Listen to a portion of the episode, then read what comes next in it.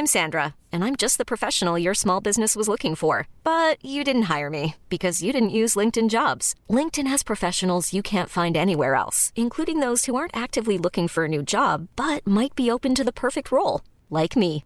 In a given month, over 70% of LinkedIn users don't visit other leading job sites. So if you're not looking on LinkedIn, you'll miss out on great candidates like Sandra. Start hiring professionals like a professional. Post your free job on linkedin.com/achieve today. Salut, c'est Victoire Tuaillon. Ces derniers mois, avec mon équipe, on a travaillé sur une série exceptionnelle. Ça s'appelle 20 milieux sous ma chair. L'autrice, Caroline Potier, a exhumé des cassettes audio qu'elle enregistrait pour sa meilleure amie lorsqu'elles étaient ados et qu'elle traversait l'enfer, les violences que lui infligeait son père. À partir de son histoire, Caroline Potier, devenue journaliste, a mené l'enquête. Comment on pourrait éradiquer l'inceste? C'est beau, c'est intelligent, c'est bouleversant, et je pèse mes mots, c'est d'utilité publique. Pour continuer à sortir de l'océan du déni, écoutez 20 milieux sous ma chair, dans le cœur sur la table.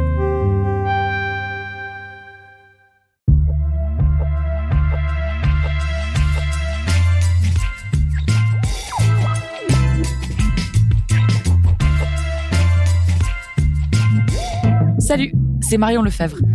Alors que tous les regards sont tournés aujourd'hui vers la Chine et vers ce coronavirus, le Covid-19, dont le nombre de victimes ne cesse de croître, on a tendance à oublier ce que vivent en ce moment les Ouïghours, une minorité ethnique chinoise dans le nord-ouest du pays, et comment le régime chinois les surveille, même lorsqu'ils parviennent à fuir. Les Ouïghours, turcophones et majoritairement musulmans sunnites, sont à peu près 10 millions à vivre au Xinjiang, une région autonome presque trois fois plus grande que la France. Depuis 2017, les autorités chinoises les y enferment dans des camps dits de rééducation, plus proches en réalité de camps de concentration. La Chine justifie cette répression par la lutte contre le terrorisme. Les rares témoignages qui nous parviennent sont glaçants. Torture, lavage de cerveau et éradication pure et simple de l'identité ouïghour. Tout ça orchestré par Xi Jinping lui-même, comme l'a montré une enquête du quotidien américain New York Times fin 2019. The documents detail how police use an artificial intelligence driven data system to select who will be detained. Once inside the camps, every aspect of their life is controlled. Well, I'm so glad you did this reporting because you look at these documents and they reveal that the decision to target the Uyghur minority population came from the very top of the government in Beijing. Et même quand ils parviennent à fuir le Xinjiang, on va vous le raconter, les Ouïghours sont surveillés. Bienvenue dans Programme B.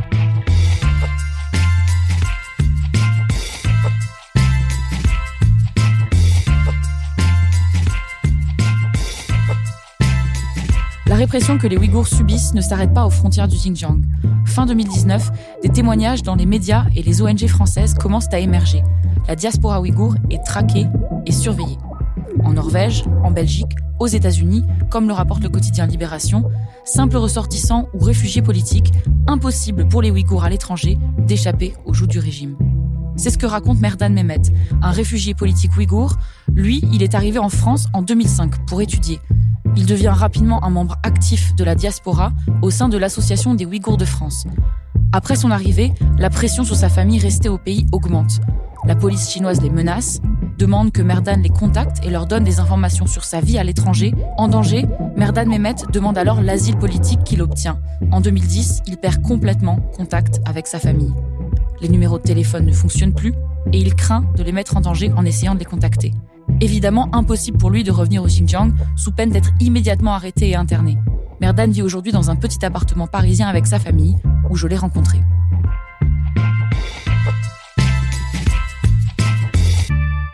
Depuis deux dernières années, j'ai reçu euh, pas mal des appels qui viennent de l'ambassade de Chine tous les jours, presque tous les jours. Euh, des fois même dizaines d'appels par jour, des fois euh, trois, quatre fois par semaine. C'est vraiment aléatoire, voilà. Il me demandait de, de, de venir à l'ambassade récupérer soit un colis, soit une lettre, euh, donc avec chaque fois avec un différent numéro. Donc ça c'est un appel que j'ai reçu euh, l'année dernière.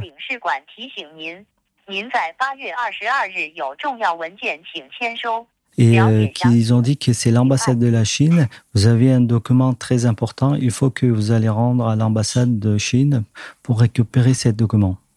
L'année dernière, au mois de mars à peu près, j'ai reçu un colis qui vient de, de la Chine, de ma région, avec euh, quelques curiosités. Je suis allé à la poste. Le monsieur, il m'a sorti un, un grand colis. Donc, euh, ça m'a surpris un truc, c'est que il y a un scotch avec euh, le bien emballé avec China Post. Je suis vraiment étonné. J'ai pensé que c'est pas possible que, c'est mes parents qui m'ont envoyé à coller parce que je suis perdu au contact déjà euh, plus que quelques mois. Donc après, j'ai vraiment surpris. Et puis j'ai regardé tout de suite l'étiquette, bon d'expédition. Donc là, ici, il a bien écrit en chinois. Donc euh, ça, c'est le nom de prénom de ma mère. Donc ça, c'est ville le nom de ville. Donc ça, c'est mon adresse postale de, de, de, ma région. Donc ça, c'est mon ça, c'est le numéro de téléphone de, de, chez moi. Donc pourtant, c'est déjà résilié. Enfin, ce numéro de téléphone, c'est déjà résilié, mais il est marqué quand même. Donc ça, c'est le numéro de portable. J'arrive pas toujours à rejoindre depuis un an. Donc là, ici, ils ont marqué donc euh, mon nom et prénom, mais écriture en chinois. Donc ça c'est mon adresse postale. Donc exactement, c'est bien ça. Donc ça c'est mon numéro, l'ancien numéro de portable. Donc ça c'est mon nouveau, numéro de portable. Donc euh, il y a un truc euh, quand même étonnant comment ma famille ils connaissent pas ce numéro, mais mes expéditeurs comment, enfin il connaît mon numéro de. Ce que vous me dites c'est que l'expéditeur de ce colis ou l'expéditrice connaissait vos dernières coordonnées téléphoniques. Exactement. Il connaît presque toutes mes euh, informations personnelles.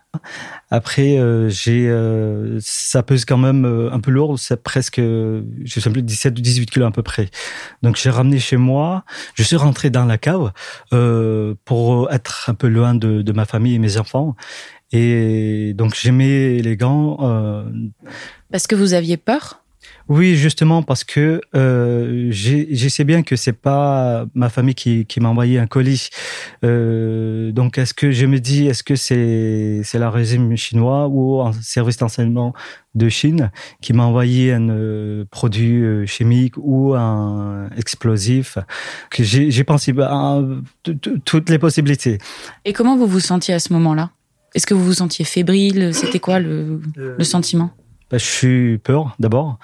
Après, je suis tellement stress, je suis dans, stress.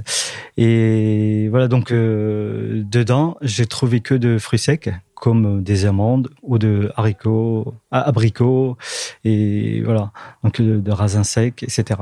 Donc j'ai essayé de, fouiller partout, partout, est-ce que je pourrais trouver un petit euh, puce électronique, pouce électronique ou, ou euh, un produit chimique. Donc euh, j'ai fouillé presque 30 minutes dans ma cave et j'ai rien trouvé.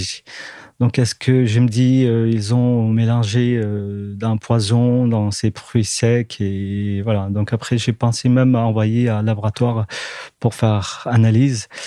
Et euh, mais finalement, euh, je n'ai pas fait. Après, j'ai jeté tous les cartons, euh, tous les fruits secs, mais j'ai gardé quand même la bonne expédition pour pour pour mémoire c'est pas uniquement moi. Donc, euh, depuis deux dernières années, le, renseignement chinois qui essaye de contacter, nous envoyer des messages. C'est qui nous? Les Ouïghours de France. Euh, donc, j'ai des amis aussi qui reçoivent donc ces genres de, de colis donc exactement la même chose. Donc, euh, donc ils ont perdu le contact depuis quelques mois, mais euh, enfin même euh, des années. Donc mais ils ont reçu un, colis qui est envoyé par de chez, chez, par sa famille. Vous faites attention dans votre vie quotidienne à cause de ça? Qu'est-ce que ça a changé dans votre vie quotidienne? Oui, je vais faire très attention parce que des fois et même je suis sorti, euh, peut-être c'est un simple touriste ou, c'est pas. Donc euh, il prend des photos de ma famille. Ça me fait des fois un peu euh, peur. Est-ce que c'est un espionnage qui est en train de, de prendre une photo de mes enfants, de ma femme? J'ai peur que, que que ça arrive quelque chose à mes enfants. Mais il faut que quelqu'un il doit parler quand même. Donc voilà, on n'a pas le choix. Donc, je vais essayer de, de, de ne pas parler mes enfants, mais euh, j'ai quand même fait très attention chaque fois. Euh, je pensais que c'est mon responsabilité euh, de, de, de, parler, de faire quelque chose. Merdad Mehmet est l'un des rares Ouïghours exilés à parler et à ne pas exiger l'anonymat. La plupart des membres de l'association dont il est secrétaire, les Ouïghours de France, craignent que leur famille soit punie s'ils dénoncent le sort de leur peuple à l'étranger. S'il ne nous a pas été possible de retracer avec certitude l'origine des appels ou des colis inquiétants reçus par les membres de la diaspora, les témoignages à ce sujet se sont multipliés au cours des derniers mois.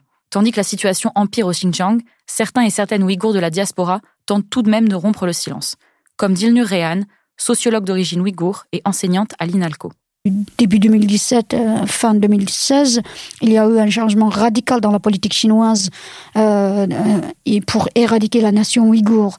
De ce fait, enfin, les Ouïghours sont devenus extrêmement actifs dans la diaspora. Toutes ces personnes qui, avaient extrêmement peur auparavant, enfin, une bonne partie, ils ont rejoint le mouvement nationaliste de la diaspora. C'est pourquoi, en fait, la Chine, comment, non seulement elle a radicalisé sa politique dans la région ouïghour, mais aussi dans, à l'extérieur pour pour faire taire ces personnes. La diaspora subit cette surveillance qui se traduit ou qui se manifeste par de divers moyens. Quelles sont ces méthodes? On sait que Merdan Mehmet nous a parlé de colis, d'appels téléphoniques. Est-ce que c'est toujours les mêmes moyens? On ne sait pas enfin comment ils choisissent. En tout cas, en fait, euh, les expériences sont très diverses. À partir de début 2017, euh, beaucoup de personnes euh, partout dans la diaspora ont reçu des demandes soit euh, de la famille sur WeChat, vous savez l'application chinoise WhatsApp chinoise, de, de, la part de leur famille en leur demandant des informations privées et professionnelles. Euh, et que cette demande, ça peut être euh, des choses, euh, peu de choses pour certaines personnes, pour d'autres, ça va beaucoup trop loin. comme par exemple, en fait, on a en France des cas où il y a des Ouïghours qui sont mariés avec des Français. Donc la demande peut aller jusqu'à les informations privées et professionnelles de, de leur conjoint français. Euh, nous avons ce genre de choses aussi. Et puis, pour des cas légers, très généralisés, c'est euh, demander aux Ouïghours euh, de se prendre en photo devant un monument historique ou devant un monument représentant le pays ou la ville que le Ouïghour ou la Ouïghour censé rester, censé résider. Il y a aussi d'autres méthodes un peu plus intrusives, entre guillemets. Il y a des appels téléphoniques, il y a aussi des colis, des colis un peu mystérieux qui contiennent notamment des fruits secs ou des vêtements. Pourquoi ces méthodes-là? Est-ce que c'est complètement aléatoire ou est-ce qu'il y a une stratégie derrière, selon vous? À ma connaissance, les personnes qui ont reçu les colis, c'est seulement en fait trois personnes euh, en France, donc euh, parmi notre euh, communauté en France. Et euh, j'ai pas entendu cela en fait ailleurs. Euh, cependant, enfin, bah, ça aussi, ça montre en fait une autre façon de, de, de, de ou alors peut-être euh, une nouvelle méthode développée par la Chine pour aller un peu plus loin. Dans le cadre de la Chine, euh, la Chine, elle reconnaît pas de double nationalité. Donc, de ce point de vue, la, le, ou la Ouïghour qui est devenue française ou français, et la personne, elle est déjà pas de nationalité chinoise. Donc, la Chine, elle a aucun droit d'intervenir. Quelle a été la réaction du gouvernement français Et euh, est-ce qu'il y a eu d'autres réactions d'autres gouvernements à l'étranger au sujet de la surveillance des Ouïghours hors des frontières chinoises? En fait, face à la Chine, il n'y a que les États-Unis qui réagissent euh, vivement. Les autres pays, extrêmement timides. Euh, encore plus notre France, qui se montre extrêmement faible face à la Chine.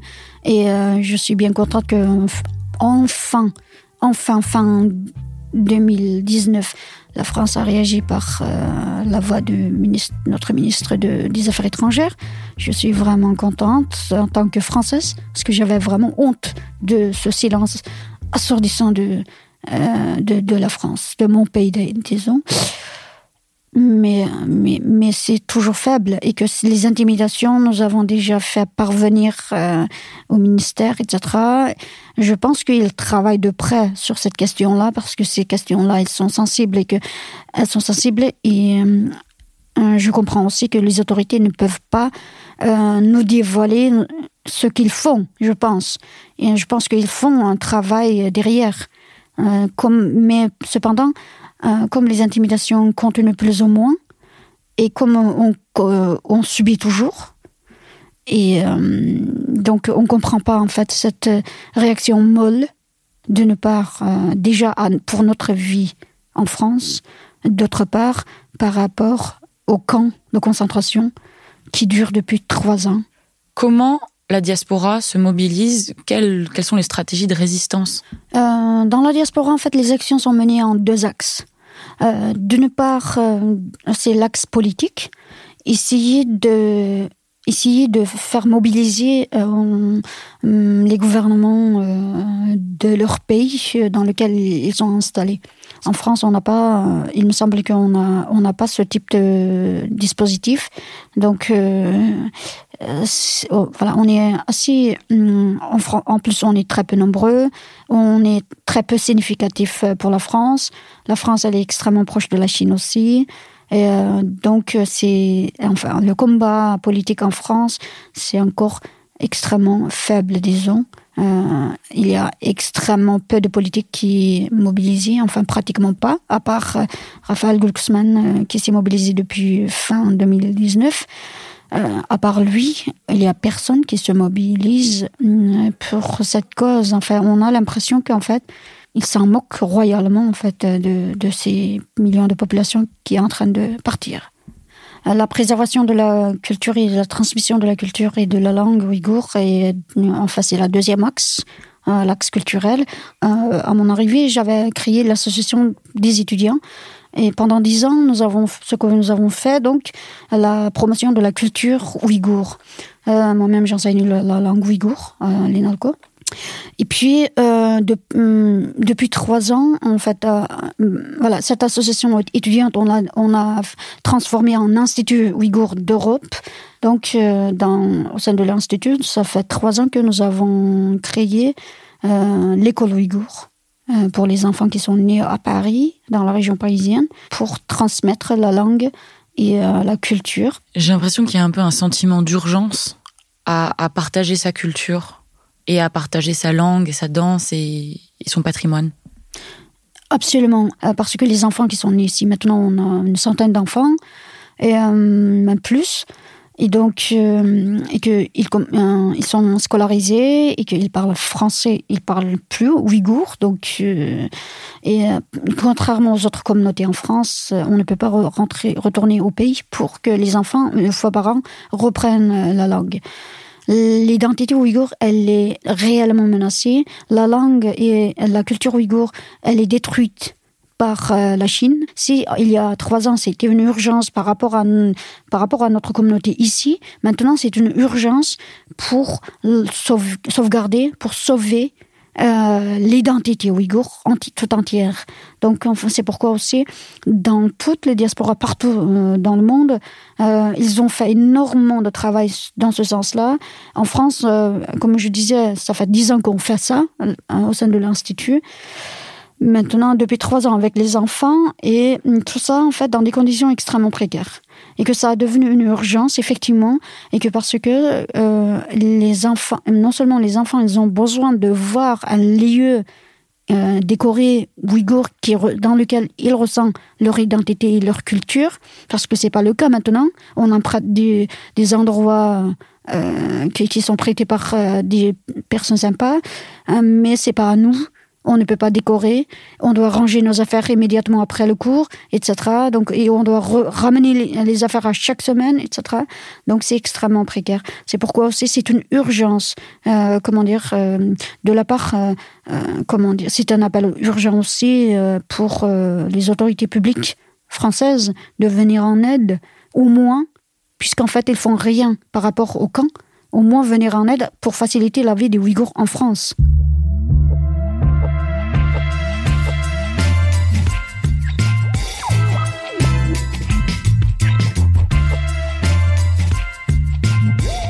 Fin novembre 2019, Jean-Yves Le Drian, le ministre des Affaires étrangères français, a demandé à Pékin de mettre un terme aux détentions arbitraires de masse dans les camps.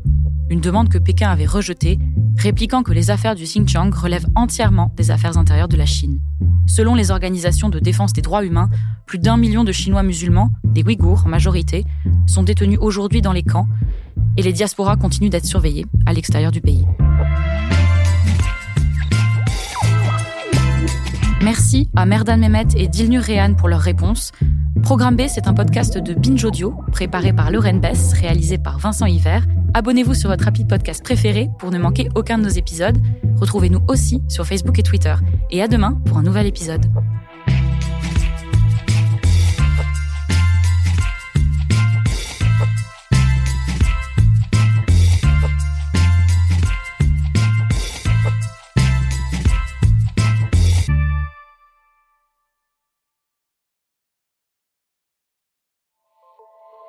Salut, c'est Sinamir du podcast L'Affaire.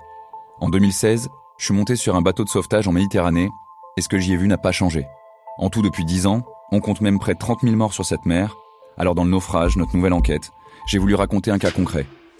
Comment 130 personnes sont mortes en 2021 à la frontière de l'Europe, malgré des dizaines d'appels de détresse. Qui n'a pas pu les sauver et pourquoi? Qui étaient ces disparus? Et surtout, comment on en est arrivé à ne plus parler de 130 personnes qui meurent le même jour sur un bateau au milieu de la Méditerranée? Le naufrage, c'est la nouvelle série du podcast L'affaire de Paradiso Média. Une enquête que vous pouvez retrouver gratuitement chaque semaine à partir du 27 mars 2024 sur toutes les applications de podcast.